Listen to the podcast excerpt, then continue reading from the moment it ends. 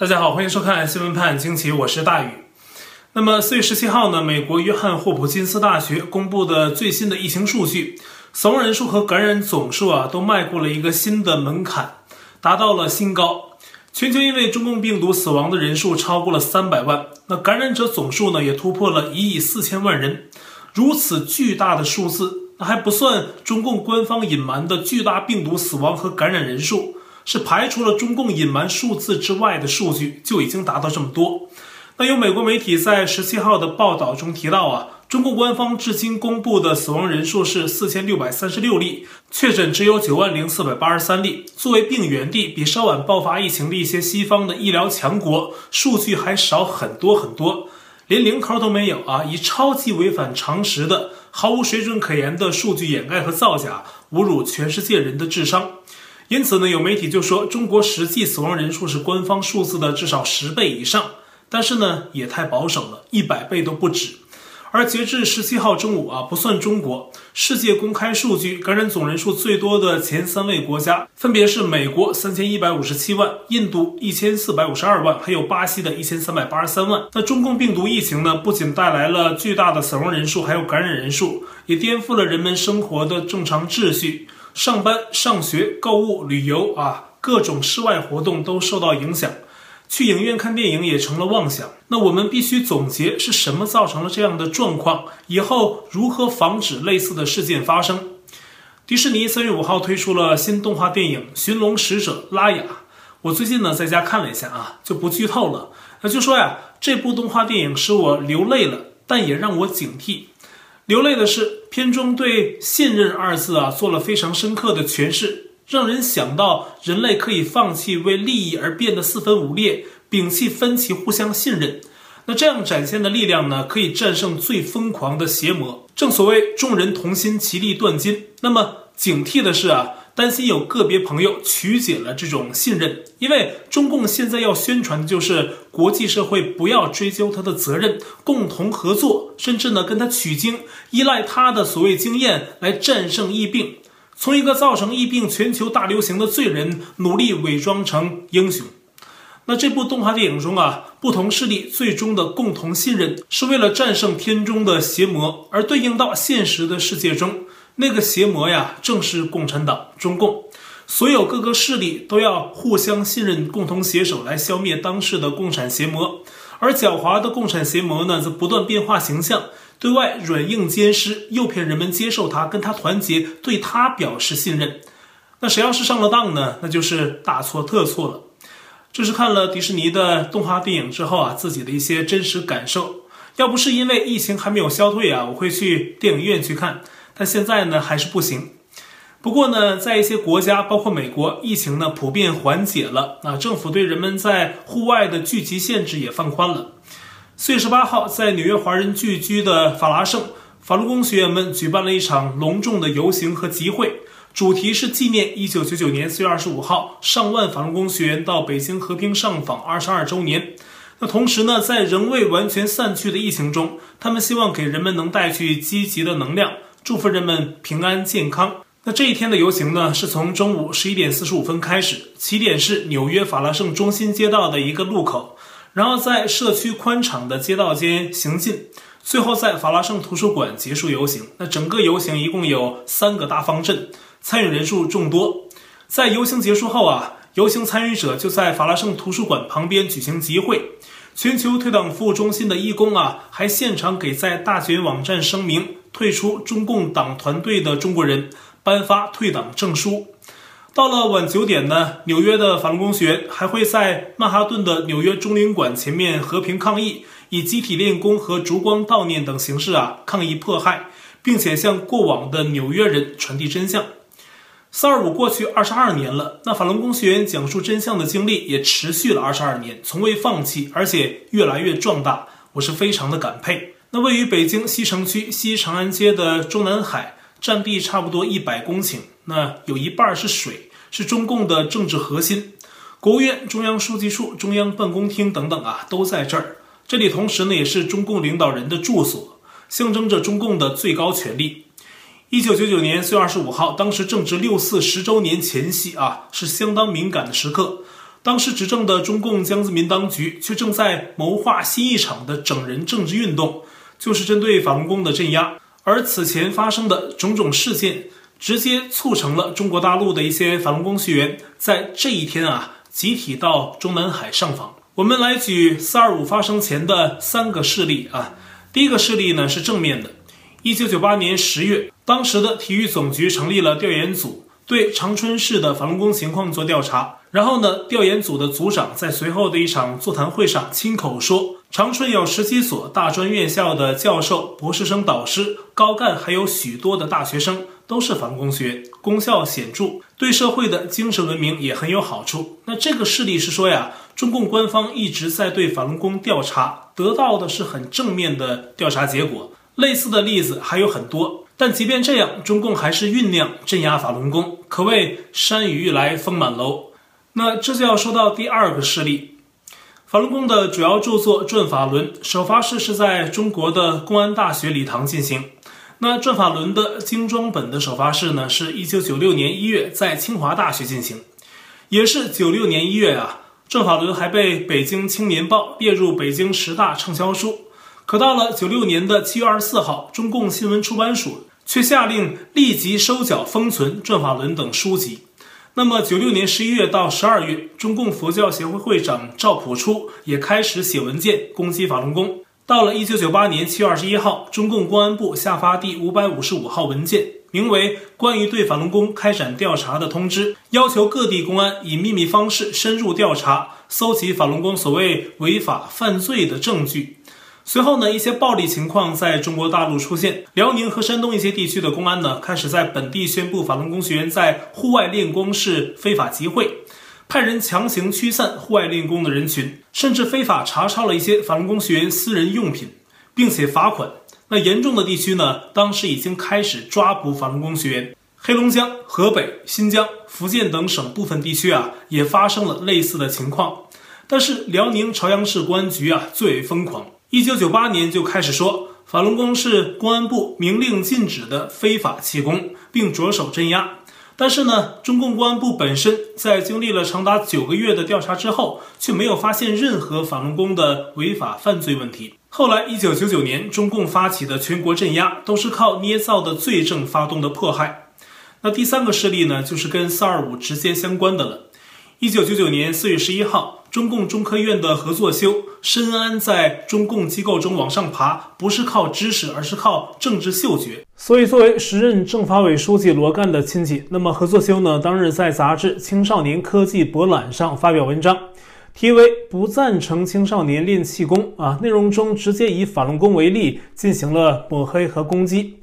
于是呢，法轮功学员前往天津有关机构啊反映情况，那期间呢，秩序良好。没人喊口号，也没有任何激动的行为，甚至呢有人义务在维持秩序。但是呢，四月二十三号和二十四号两天，中共政法委书记罗干亲自下令天津公安局出动了三百多防暴警察殴打法轮功学员，造成流血事件，还抓了四十五人。那学员们呢要求放人，天津方面的答复是需要北京的授权才能放人，你们要找就得去北京找。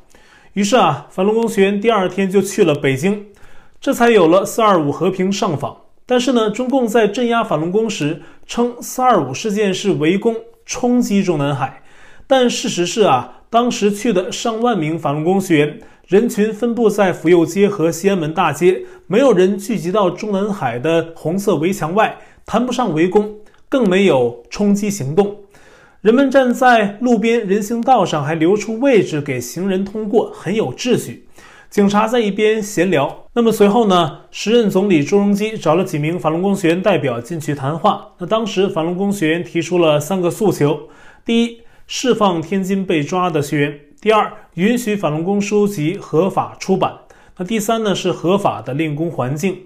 当晚九点多，会议结束，学员就都出来了啊。那么朱镕基下令啊，天津放人，重申不会干预人们练功。随后呢，法轮功学员就自行散去，地上一个纸屑都没有。警察扔的烟头都被学员捡起来扔到了垃圾桶。啊，整个过程是非常的平和。当时有个别的中共警察对周围人说：“啊，你们看看，这就是德。”四二五上访呢，也被看作是中共治下啊相当少有的得到和平解决的事件范例，而且还是在那样敏感的地带。可是呢，一心要镇压法轮功的江泽民啊，当时外出并不在中南海，他后来对朱镕基的事件处理非常的恼火，最终啊，还是在一九九九年七月。正式发起了在全国范围内对法轮功的镇压，一直持续到现在。那么以上呢，是因为今年四月十八号，法轮功学员在纽约纪念四二五的游行有感而发，跟大家一起回顾一下这个历史片段。那围绕江泽民的丑闻很多呀，民间都叫他江蛤蟆。他具有极强的妒忌心，对权力的欲望登峰造极。江泽民在两千年代初卸任之后，依然在幕后垄断着权力。后来上任的胡锦涛、温家宝，很多事儿不能做主，也做不了，处于政令不出中南海的窘迫情况。那在今年的清明节前后啊，中共前总理温家宝发表了一篇回忆文。那文章呢，主要是在回忆自己的母亲，但是呢，也说了自己执政时的一些情况。二零一二年退休的温家宝在中南海工作了二十八年，做总理做了十年。他的这篇回忆文呢，从三月二十五号到四月十五号，分为四期，发表在了《澳门导报》上。当中提到从政经历的时候，他说呀，自己在中南海奉命为锦啊，如履薄冰，如临深渊，受命之使即常作归迹啊，还说自己心目中的中国应该是一个充满公平正义的国家。在提到自己父亲的时候，说自己父亲在十年文革中吃了很多苦，经常受到野蛮审讯和打骂。那这篇文章目前被大陆的微信平台封杀，其封杀原因呢，很可能是温家宝在回忆自己父亲的文革苦难的部分，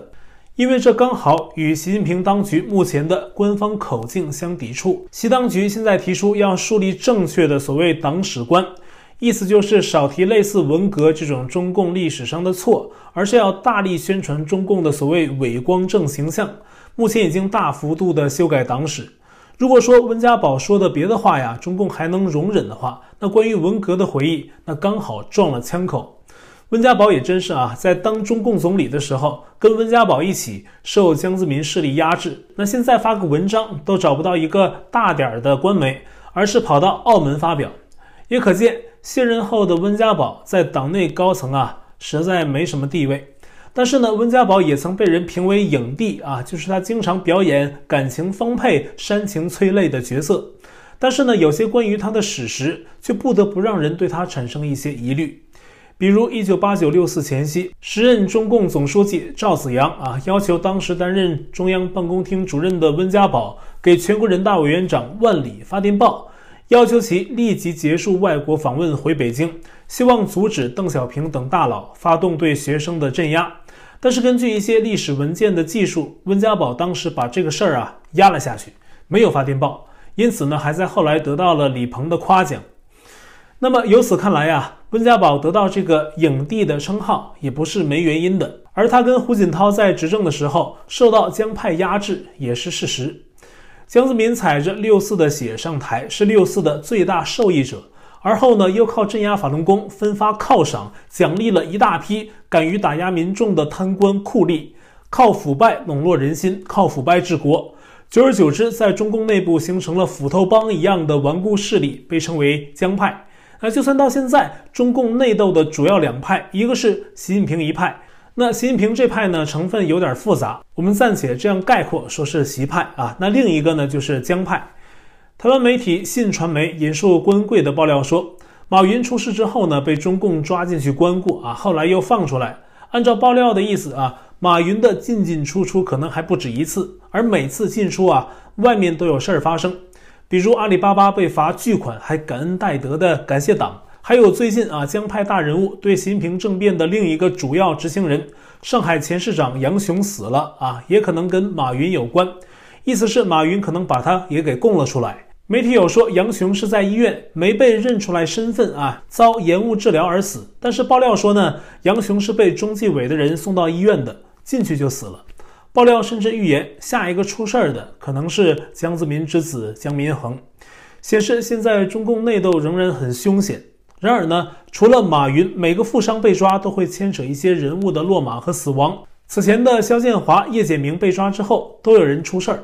而习近平在打击江派的过程中，就是要杀敌立威，打造习核心，进而捧上神坛。呃，爆料预计啊，侵略台湾是习近平走上神坛一定要做的，甚至认为中共侵略台湾要在二零二二年秋天的中共二十大之前就开始行动。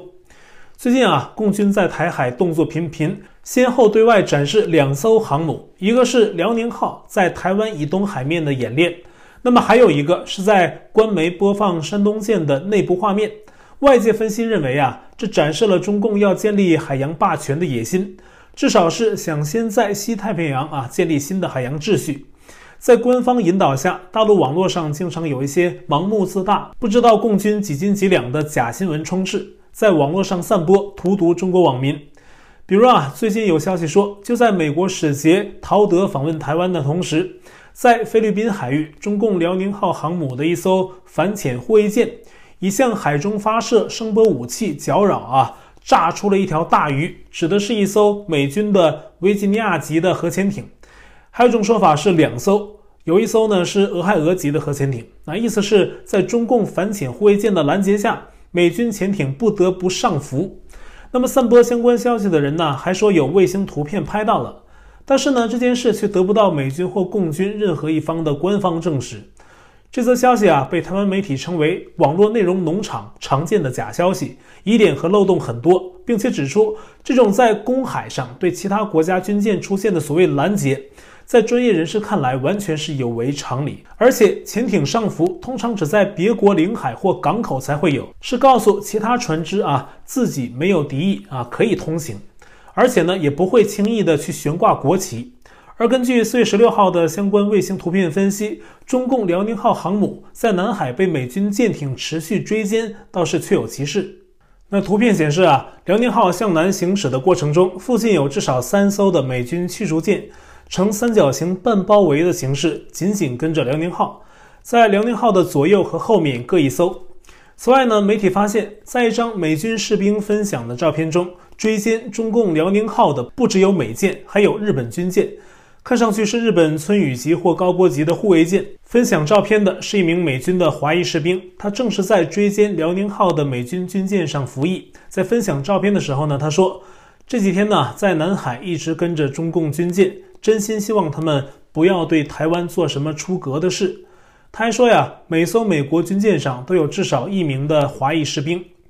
最近，日本为应对中共啊，政策似乎发生很大变化。在台北的日本台湾交流委员会也一改以往低调的做法，不再忌讳中共的抗议，挂起了日本国旗。而这个日本台湾交流委员会，实质上呢是个类似于大使馆的角色。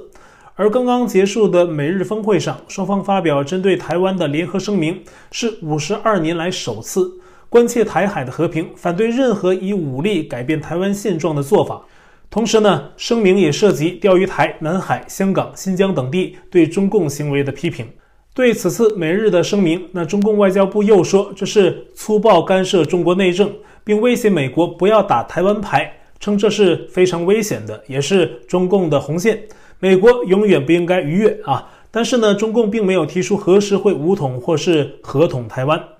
官媒《环球日报》也评论说，美日两国加强其数十年同盟的唯一目的，似乎是将其转向中共，这是两国应避免发出的信号。但是呢，何止美日啊？澳洲《金融评论报》的消息显示。澳洲的军官指出啊，为因应美国和中共在台海发生冲突，那么澳洲的国防军正在筹备如何应对最坏情况，并且将配合美日对抗中共的军事行动。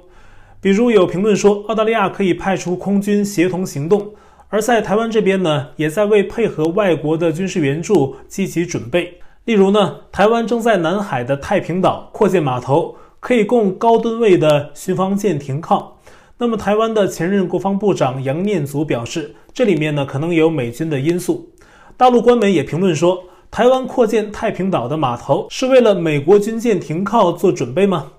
目前呢，美国和其印太的同盟正在筹备军事力量应对中共在台海的军事威胁。但是最近啊，台湾遇到的事故灾害也是不少，给这个不平的年代啊又增添了一些烦恼。希望台湾加油啊！各国热爱自由的人民加油。四月十八号晚上十点多，台湾花莲寿丰乡在三分钟内发生两次地震，第一次是十点十一分，达到五点八级；第二次是十点十四分，达到六点二级。台湾多个地区啊体会到震感。此外呢，太平洋形成的台风舒力基，四月十六号从一级台风到十七号已经转变成了五级的怪兽级台风，那最大持续风速达到了每小时一百九十英里。不过到了周日，四月十八号稍有减缓，变成了四级台风。那这场台风呢，已经创造纪录，成为北半球有记录以来在四月份出现的最强台风。一开始，台风舒力基啊朝菲律宾移动，随后向菲律宾的东北转移。虽然不会如预期那样啊重创菲律宾，但也会带去豪雨大风。那这场台风呢，目前看不会直接扫过台湾，但台湾呢也会受到些许影响。气象学家正在密切关注，但是呢，它要能带来雨水，也能解决一点台湾的干旱问题。但是根据科学家目前的估计啊，舒力基在台湾东南方向一千八百多公里的海上，从目前的预估来看，这场台风或对台湾影响不大，台湾中南部的干旱天气也不会因此受较大的影响。那现在呢，台海成了世界的焦点。如果美国的川普在二零二零年的选举中连任，也许形势啊会有所不同，但如今呢，他在美国的政治影响力仍不容小看。在美国佛罗里达州的坦帕湾，四月十七号，人们又为川普举行了名为 “Mega” 节日船艇游行，成群结队的海上大小游艇啊，插着在二零二零年大选期间常见的深蓝色川普旗，还有美国国旗，继续表达对川普的支持。这对于任何一个做过美国总统的人来说都是非常罕见的礼遇，因为川普离开白宫都三个月了，人们还在为他举行活动造势。那么当天晚上，川普还在自己的佛州马拉戈庄园举办了一场林肯日鸡尾酒筹款晚宴。当川普现身的时候，全场大约五百位来宾啊，很多人起立鼓掌尖叫。这些人中啊，还包括佛州州长德桑蒂斯、前川普国务卿蓬佩奥。前川普商务部长威尔伯·罗斯等共和党内的重量级人物，美国一位知名的电台节目主持人 James Gordon，他在主持晚宴的时候说：“我们爱这个人啊，指川普。”可见啊，川普目前人气丝毫不减。好，我的 Telegram 电报群组是 t w m e 斜线 xwpajq 下划线 us，爆料信箱是 xwpajq@gmail.com。那会员部分呢，我们全部转到了网站 u lucky 上，链接我已经在留言区置顶。也欢迎您订阅本频道，并点击小铃铛获得节目发布通知。那今天的节目呢，就到这里了，感谢您的收看，我们下期再会。